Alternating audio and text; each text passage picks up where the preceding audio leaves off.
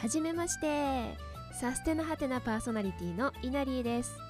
この番組ではポッドキャストの前のあなたとズバリサステナビリティをテーマにおしゃべりしていきたいと思います。はいそこのあなた今すでに頭にハテナが浮かんでいませんか？そうサステナビリティってざっくりしすぎてよくわかんないよって思いますよね。私も思います。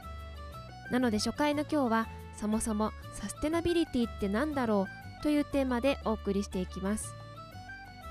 この番組は私イナリーをメインパーソナリティに運営チームとして大学時代の同級生の桃子と美沙と会社の後輩のあさりちゃんの4人でお届けいたします。初回の今日は桃子が後ほど登場してくれますよ。それでは早速第1回目のサステナハテナのお時間です。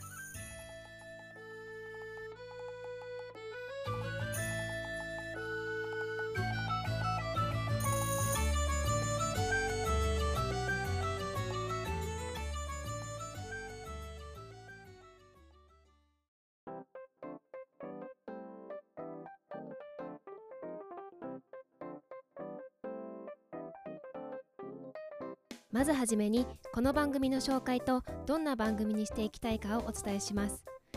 サステナハテナの番組名にはみんながサステナビリティに持つハテナを解消したいという思いを込めています。サステナビリティに対して皆さんいろんなイメージを持っているかと思います。クリーンなイメージファッショナブルなイメージはたまた真面目で堅苦しいイメージ難しい政治的なイメージなどなど。サステナビリティは今自分たちや地球のために必要なアクションだということは分かっていてもちょっとネガティブなイメージもあると思います。それはきっとサステナビリティが今急激にもてはやされていて情報があふれついていけない状況になっているからかもしれません。私たち4人も実はサステナビリティについての知識やアクションレベルもみんなバラバラです。そんなさまざまな関心度の人たちがいる中で本当にサステナブルなことって何？これって本当に意味があるの？などいろんなハテナを一緒に考える番組にできたらいいなと思います。そしてサステナビリティが必要なアクションだからこそみんながポジティブに思えるようにしたいです。一人一人の力は小さくてもその小さな声が集まって大きな波を起こせると思っています。そんな大きな波を起こすきっかけになれたらいいなと本気で考えて目標にしています。とちょっと真面目な話をしましたが私たちの一番のテーマは楽しく気楽にです。番組の中でも楽しく気楽にできるサステナブルなアクションなどもお話しするつもりです。皆さんにこの番組を聞いてもらえるよう楽しく頑張っていきます。さて今日は運営チームの桃子との対談をお送りいたします。初回ということで私たちが感じるサステナビリティのイメージや疑問などについて考えてみたいと思います。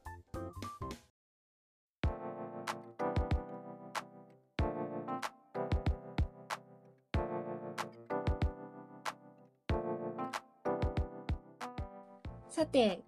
記念すべき第1回目のテーマはサステナビリティって何だろうということで今日は桃子と一緒に考えていきたいと思います。えー、サステナビリティは辞書で翻訳すると持続可能なと出てくると思います。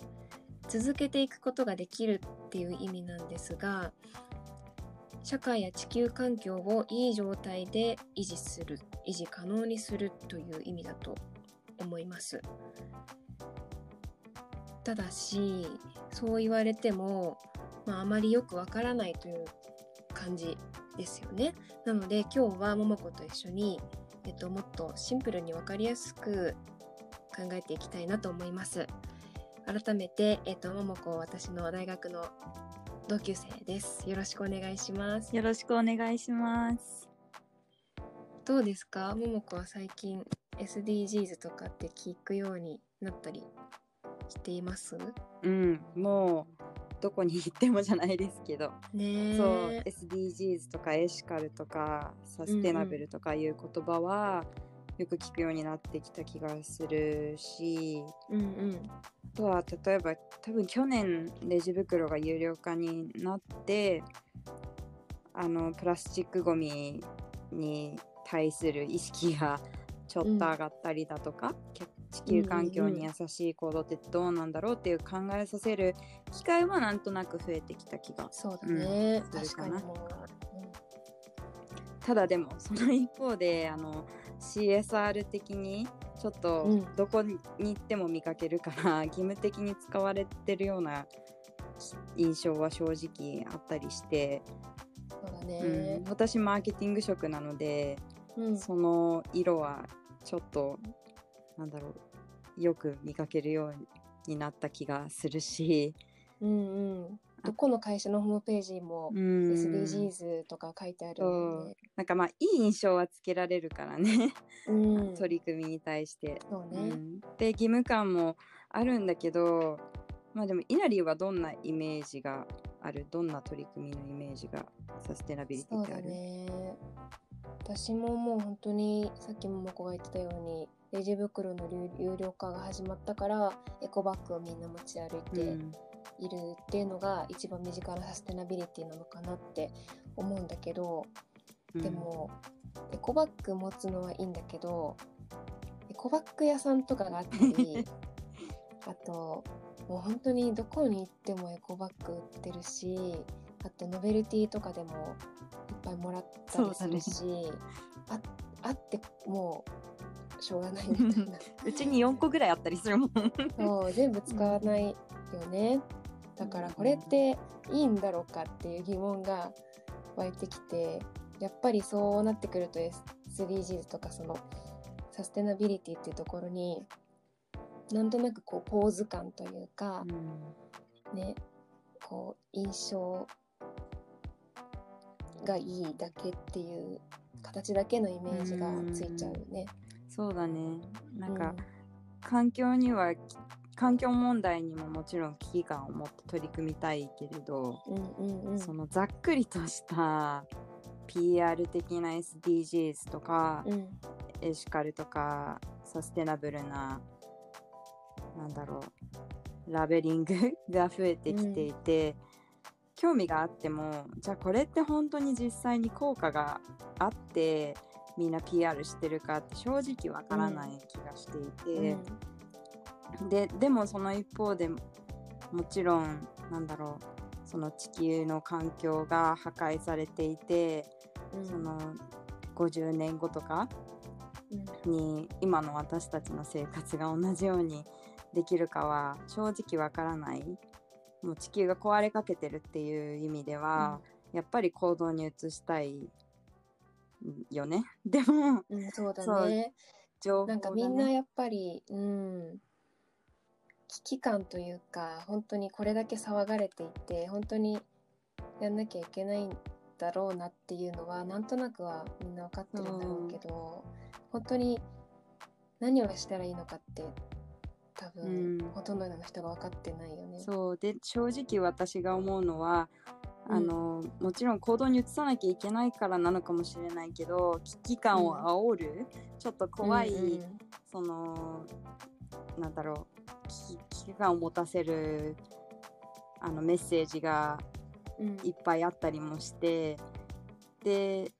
いろいろじゃあこれしましょうあれしましょうってちょっとなんだろうあのどういうロジックで言われてるかわからないんだけど、うん、そういう流行がすごくあるような気がするからそ,、の流行りの波に取り残されている感はあるかな、うん、そうだね。情報も多いしいろんな人がいろんなこと言うしそしてねこのいろんなサステナビリティエシカルなこう商品とかの波とかもあって取り残されてる感は確かにあるね。なんか私は正直結構ズボラな性格だから 稲荷とかを見てると結構話を聞くとこういうことをやったりとか買うものはいろいろ気を使ってる 感じがするんだけど私は結構便利さを時々優先しちゃったりとか追求しがちだったりするからそこのバランスを取るのがすごいすごいじゃないけどなんか難しいと思う感じていて、うん、難しい、うん、でそのモチベーションもやっぱり自分なりにちゃんとないとまめに続けられないなって思うんだけど、うんうんイナリーはどういうモチベーションでサステナビリティに日々取り組んでいるの？なんかそういうの続けられる？の、ね、いや私も本当にちゃんとできてることって本当にないんだけど、うん、でもやっぱりどこかでなんだろう自分が悪いことしたくないって言ったらあれだ大げさだけどどこかでお天道様が見てるみたいな、うん、そういう気持ちがなんとなくあってなんか例えば自分がもしと環境とはずれちゃうけどすごい貧しい国の人だったら助けてもらいたいし、うん、とかなんかそういうことを考えて自分はまあ少しでも悪影響を与えないようにしたいなって思ってるっていうのはちょっとベースにあるかもしれないけど、うん、でもそれよりももしかしたら私は自分が肌が弱かったり、うん、アトピーがあったりとかして昔からこう無添加とかちょっとその環境にいい、まあ、環境にいいってイコールやっぱり自分たちの体にもいい商品とかもあるからそういうのに、えっと、目を向けて選んできたから良さも知ってるし、うん、うん、そういうのの魅力がやっぱり環境にいいだけじゃなくてもっと違う魅力、うん、使い心地がいいとかもあるからそういうのが多分モチベーションになっていると思う、自分にも返ってくるもんね必ずね。そうそう。うん。本当にそう思います、うん、でもやっぱりなんだろう。じゃあ何ができるとか、うん、やっぱり一人がやってるだけじゃなくてみんなができるようになんないといけないと思うからそうだね。みんながそう取り組みやすいことって何なんだろうとか、うん、っていうのが大事だよね。そうだね。なんか稲荷がこのチャンネルを番組を始めてくれて、うん、いろんなトピックが聞けるようになると私も行動に移しやすいしいろんな情報が得られるから、すごい楽しみです。うん、ありがとう。一緒に頑張って作っていきたいね。うん、そう。なので、えっと、この番組ではちょっと本当にちっちゃいことからみんなが始められるようなことから紹介していくしあとはそれが何のために役立ってる何のためになるのかとか、うん、あとなんだろうまだここは想像だけどどこまでやったらどういう効果が出るんだっていうところまで掘り下げていきたいなと思っています。そうだね。それが分かると、うん、すごく行動に、ね、うん、アクションにしやすいし人にも伝えやすい気がします。うん、ね。うん。やっぱりサステナビリティって何だろうっていうテーマだけど、まあ、それはねこの番組を通して徐々になんかみんなで気づいていけたらいいなって思います。うん、はい楽しみです、うん、はい。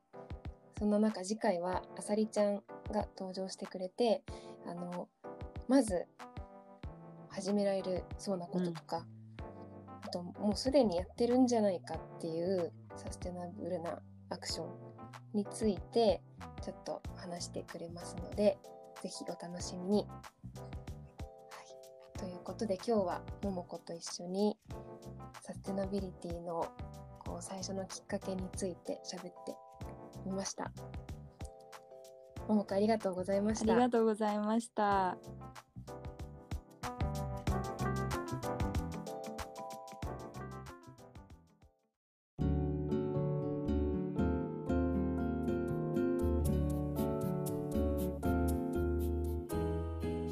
かがでしたでしょうか？を作りながらも桃子と話しながらも思ったんですけどやっぱりサステナビリティって難しいですね。でもそれをいかに自分たちにもリスナーの皆さんにも腹落ちしてもらって日常に取り入れてもらうかというのがこの番組だと思うのでこれから頑張っていきたいと思います。さて次回は一番身近なサステナビリティというテーマであさりちゃんとの対談をお送りします。第2回もぜひ聴いてくれると嬉しいです。それではまたお会いしましょう。さようなら。